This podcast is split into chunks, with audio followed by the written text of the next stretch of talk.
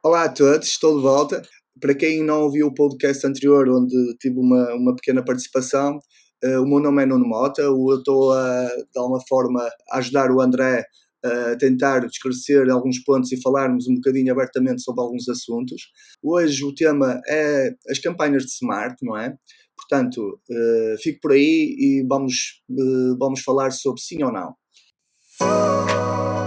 Bem-vindos ao podcast de Performance Agent meu nome é André Silva, trabalho há mais de 10 anos em marketing digital e criei este podcast com um único objetivo: partilhar informação relevante na área de marketing digital com foco em todo o ecossistema que envolve a sua performance. Lembra-te, conhecimento é uma arma poderosa e está ao teu alcance.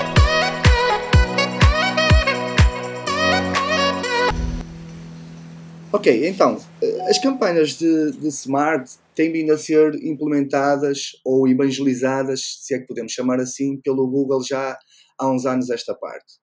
Inicialmente, como tudo na, na vida, tendemos a desconfiar, e nomeadamente no, na questão do Google, é sempre quando o Google lança algum tipo de, de, de, novidade, ficamos sempre com o pé atrás porque temos receio que nos vá ao bolso, não é?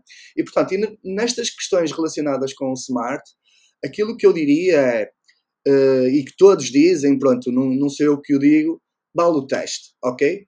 Arrisquem, metam-se de cabeça, uh, testem se para o vosso negócio pode funcionar e, e depois terem as suas próprias relações. Eu, a minha opinião é o seguinte, uh, tendo em conta aquilo que são os dados e os testes que já desenvolvi, as campanhas de smart e no que toca ao mercado de e-commerce, acho que é uma necessidade, ou seja, é uma obrigatoriedade nós começarmos a usar as campanhas de smart shopping. Primeiro pela razão da performance, depois pela razão da gestão, fica muito mais simplificada, e, eh, e depois, claro, pela satisfação que nós entregamos, conseguimos entregar aos nossos clientes. Portanto, Uh, as diferenças entre uma campanha de smart e uma campanha de, de, de smart shopping e uma campanha de shopping tradicional são algumas, não é? E falei um bocadinho so, so, sobre isso e aquilo que nos facilita a vida em nós podermos usar campanhas de smart ao invés das campanhas shopping tradicional. Agora, uma dica relativamente a isso, e é, é uma, é uma dúvida comum, é quando nós temos um catálogo grande, uh, o que é que nós devemos fazer? Criar uma campanha para cada uma das categorias ou áreas ou devemos ter tudo no mesmo bolo? Ora, a questão, já sabem, testem. Testem e depois vão refinando caso seja necessário e de acordo também com aquilo que são as prioridades do cliente. Portanto, eu diria que comecem por anunciar o catálogo todo ou pelo menos aquele que interessa ao cliente, não é? Porque às vezes nós sabemos que os clientes têm produtos lá, mas é só para encher. E depois vão refinando caso seja, caso seja uma necessidade e percebam a performance. Agora, Relativamente depois à passagem de, da separação, é um, é, um, é um passo seguinte que pode ser tomado e que vocês é que devem uh, perceber o impacto que isso, que isso depois poderá ter no, no, no na, na, vossa performance. Duas coisas mais. Em termos de, de, de, de, otimização de campanhas smart, nós sabemos que o Google nos esconde ainda os dados, não é? Há uma dificuldade de perceber de onde é que nós estamos a gastar o dinheiro, em que canais é que nós estamos a aparecer, se estamos a aparecer na display, se está a converter na pesquisa, enfim, se está a converter na parte dos, dos anúncios destinados à, à, área destinada ao, ao, ao shopping. Então, essa calculo que num futuro próximo esses dados comecem a ser partilhados mais connosco, não é?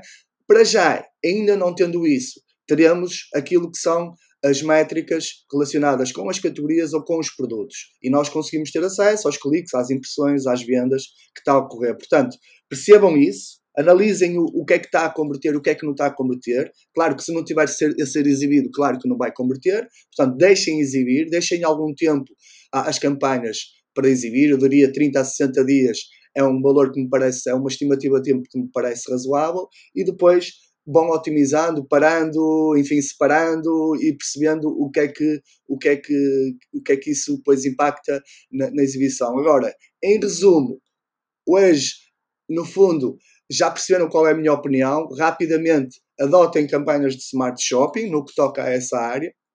Existem também as campanhas de smart display que, que, que também estão aí digamos assim, a, a, a invadir. Uh, o display é sempre o parente pobre relativamente ao, ao, ao, ao, Google e é algo que eles estão sempre a querer melhorar para, para que nós consigamos ter melhor performance na display, mas adotem, adotem sem receios isso e avancem porque realmente podem ser, pode ser que tenham uma surpresa. Claro que se chegarem ao final do dia e perceberem, final do dia, como quem diz, e perceberem que isso, que as campanhas de shopping tradicionais eh, têm melhor performance do que as campanhas de, de smart shopping, então Uh, façam, façam e sigam nesse caminho. Só uma última questão mesmo, que é relativamente à parte das campanhas de, de, de smart shopping, se usar ou não com as campanhas de shopping tradicional. Enfim, eu acho que poderemos usar, ok? Vale a pena mantermos aquilo que está ainda a funcionar em shopping tradicional ativo, mas depois o caminho seguinte provavelmente será parar essas campanhas de shopping tradicional. Uh, portanto, porque no fundo estamos a, a tentar combater connosco próprios. Há uma questão importante, não se esqueçam que a parte de Smart Shopping faz aparecer os anúncios por remarketing e faz aparecer os anúncios por marca e muitas das vezes as conversões que nós vemos associadas têm estes dois, estes dois fatores também associados. Portanto, não se esqueçam ao analisar isso que, que, de perceber que realmente não é tudo uh, para clientes frios, não é? Como, como anda na moda dizer uh, hoje em dia. Portanto, uh, obrigado por, por terem ouvido. Espero que seja útil esta, esta, esta minha dica de hoje e um até já.